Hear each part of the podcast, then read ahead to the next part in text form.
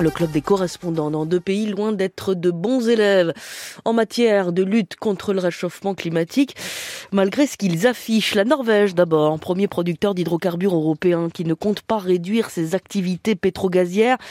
Carlotta Morteo, l'État norvégien a octroyé 62 nouvelles licences d'exploration. C'est le plus haut chiffre depuis 4 ans.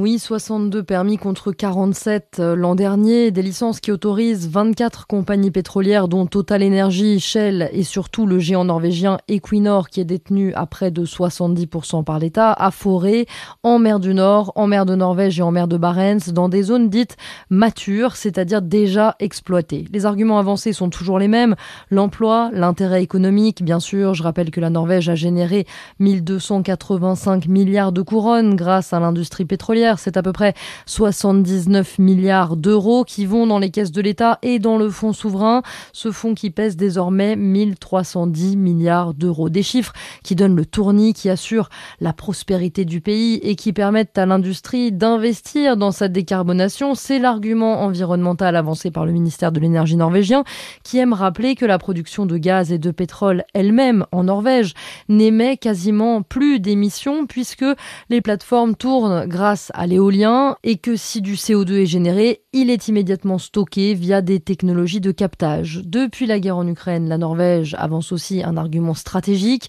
celui de garantir à l'Europe une livraison stable de pétrole et de gaz pour les pays qui dépendent de l'approvisionnement russe, l'Allemagne notamment. Et les ONG norvégiennes dénoncent donc l'hypocrisie et le double discours de la Norvège. Et oui, parce que la Norvège, c'est aussi l'un des pays les plus avancés en termes de réduction de ses propres émissions carbone. Elle est en pointe en matière d'électrification. C'est le pays où roule le plus de véhicules électriques au monde. Elle a euh, la plus grande usine de recyclage de batteries en Europe. Sur son sol, elle est relativement exemplaire. Par contre, bien sûr, le gaz et le pétrole qu'elle vend, ils brûlent ailleurs et ils génèrent du CO2 par-delà ses frontières, d'où cette espèce de schizophrénie de la Norvège. Alors, pour défendre à la fois ses ambitions euh, climatiques et ses activités pétrogazières, la Norvège rappelle que le pétrole norvégien contribue tout de même à réduire globalement les émissions de CO2 puisqu'il remplace le charbon ou des combustibles produits dans d'autres pays euh, dans des conditions beaucoup moins propres. N'empêche, les ONG environnementales norvégiennes viennent d'obtenir une victoire en justice jeudi dernier. Le tribunal d'Oslo a invalidé deux permis d'exploitation pour de nouveaux champs pétroliers qui sont en développement depuis octobre, estimant justement que l'impact climatique n'a pas été correctement évalué puisqu'il ne prenait en compte que la production et non euh, l'impact sur les écosystèmes mondiaux justement. Alors le gouvernement travailliste fait appel à voir si cette décision servira de précédent juridique à l'avenir. Et nous quittons la Norvège pour rejoindre Jean-Mathieu Albertini au Brésil où le président Lula entend devenir un leader international de la lutte contre le réchauffement climatique. Pourtant, il encourage aussi le développement des énergies fossiles dans son pays.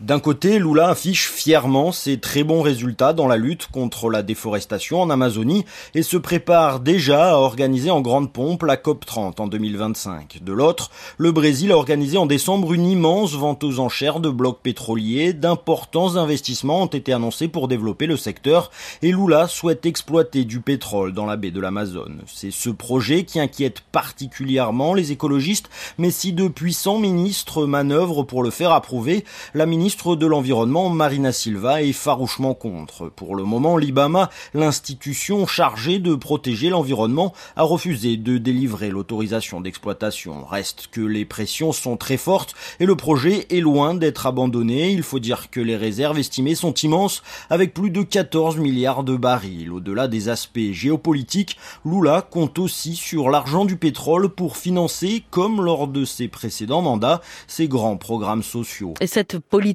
euh, Jean Mathieu, euh, contraste avec les ambitions d'autres pays sud-américains si la majorité des pays d'Amérique du Sud sont producteurs de pétrole, l'Équateur a rejeté par référendum l'exploitation de pétrole dans un parc national, tandis que le voisin colombien veut se poser en leader de la transition énergétique. Le président Gustavo Petro assure ainsi qu'aucun nouveau droit d'exploitation ne sera délivré. Pour ces deux pays à la production modeste, se priver de la manne financière pétrolière est un sacrifice, mais le Brésil, neuvième producteur mondial, a beaucoup plus à perdre. Loin de vouloir limiter l'exploitation de l'or noir, le Brésil vient d'adhérer à l'OPEP+, l'alliance informelle des pays producteurs de pétrole, et a pour ambition de devenir le quatrième producteur mondial. Jean-Mathieu Albertini au Brésil, c'était le club des correspondants. Merci à vous deux.